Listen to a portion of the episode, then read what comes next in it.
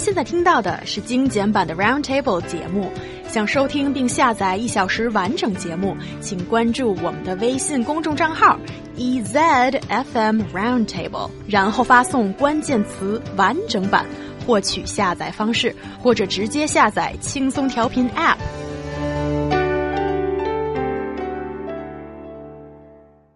A university in East China's Jiangxi province has launched a program that allows college freshmen to pick out teachers according to their preferences. Is having a customized teacher a good idea? So what's up with this idea of having customized teachers?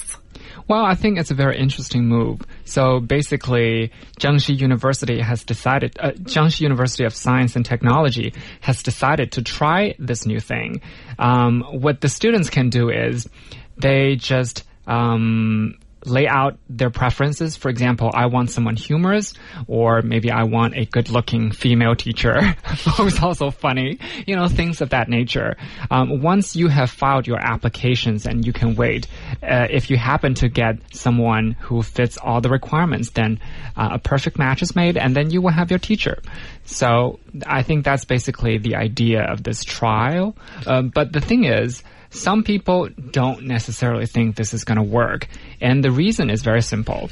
Just because you ask for something doesn't mean that you're going to get it. And also, if you only ask for a certain type of teachers, then that's just not conducive to uh, learning because when you go out of uh, uh, when you finish your studies and you go into the real society it's not like you can just ask for a certain type of people to work with and then you will get that certain type yeah, and just think about all those older teachers that's a you know older than 40 and they don't get picked at all. And if he's 40 and he's a guy and he's sitting and he's bald. Oh poor guy. He doesn't get picked. And um, yeah i don't think the university will allow that to happen because they want to keep everybody employed. But still this is an interesting idea right? Why do you think the university is doing this well, I have to say, I know that some students really want to be able to learn from certain teachers. Maybe they want a teacher who is funny and positive. I think 70% of freshmen said that they would like a teacher who is positive attitude, maybe funny, even a younger teacher. I think some students, they really want to learn from someone who's older and has more experience. Um, so students, you know, should learn from these different teachers about what they want.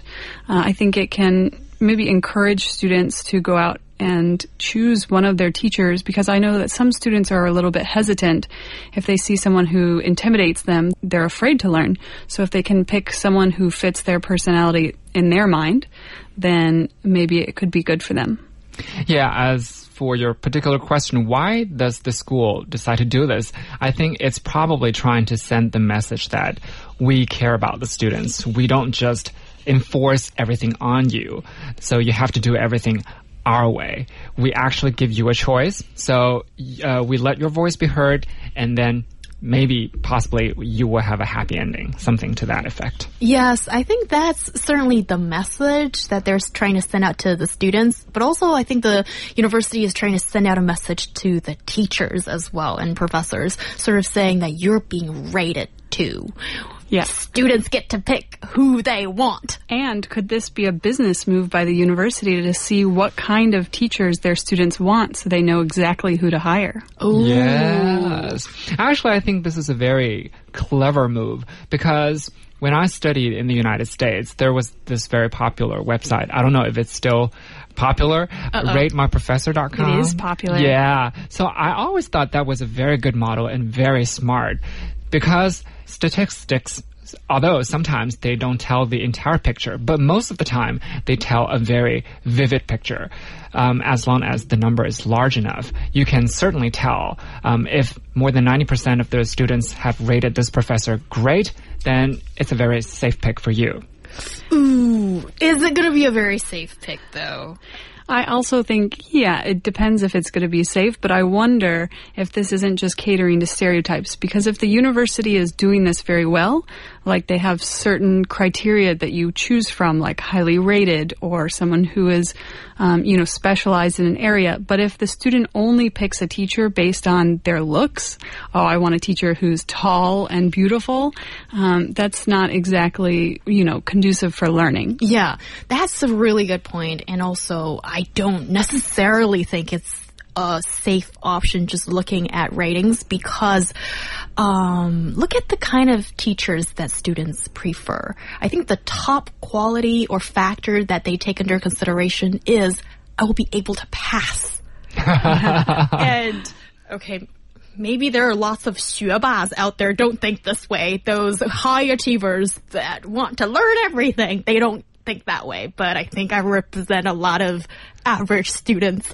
And that's all we care about. And if we can study and learn more things, yeah, that is a bonus. So when, um, sometimes I don't think students really do know the best for ourselves. It's like after you graduate and you realize, oh, some of the really unattractive teachers but are actually really good teachers are the ones that I should have paid more attention to his or her teaching and um, finish all my homework and didn't be late to classes. And mm-hmm. there's so many things that you should have done. I think you're definitely right. And that's why I think Rate My Professor is actually a better model than this one um, at the Jiangxi University of Science and Technology. Because when it comes to Rate My Professor, you don't just see the scores, you can also see the students' remarks remarks because they tell you why they rate that way and also if that teacher is easy to pass or if uh, they actually give you very difficult assignments, but you learn a lot from them.